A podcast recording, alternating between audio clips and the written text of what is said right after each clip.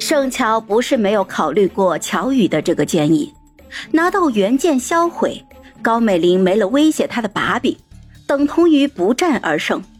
但这个实施起来未免也太难了，他总不能黑入高美玲的手机、电脑、保险柜呀。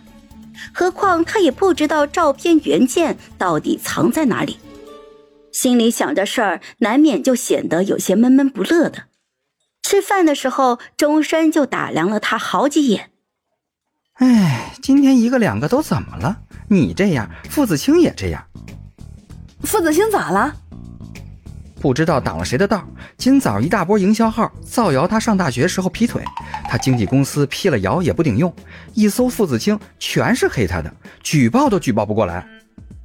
辟谣了就行，相信他的人始终都会相信他。至于那些造谣的微博，让他团队写个程序自动举报不就完事儿了？你当程序说写就写的呀？还自动举报？那等同于破解微博的防火墙和运行程序，篡改数据好吗？啊，我以为挺简单的。要真有人能写出自动举报程序，那他就能直接黑入微博主程序，直接端掉新浪网。这水平，国内顶尖黑客了。话刚说完，他就发现对面的盛乔忽然抖了起来。哎，你抖啥呀？我去打个电话，你慢慢吃。哦，记得给付子清带两个包子去片场。啊啊旺旺，你在干嘛？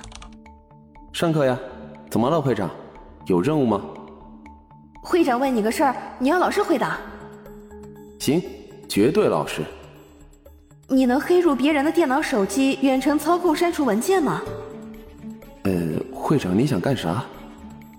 回答我。能，不过这事儿违法，我不干违法的事儿。你下午有事儿吗？我们见一面。会长，到底什么事啊？你这样我好放。十万火急的事儿，跟乔乔有关。我乔怎么了？见面详谈。盛乔问清了地址，好在旺仔的大学就在隔壁市。他就给导演打了个电话，以身体抱恙为由请了一个假，然后戴好墨镜、帽子，全副武装的就出门打车了。三个小时之后，盛乔到达了两个人约好的一家网吧。旺仔是这里的熟客了，报了旺仔的名字之后，网管立刻就把盛乔带到了旺仔常坐的包间。这个时候，旺仔还没有下课。盛乔就坐在包间的沙发上玩游戏，他被网咖里的烟味是熏了个够。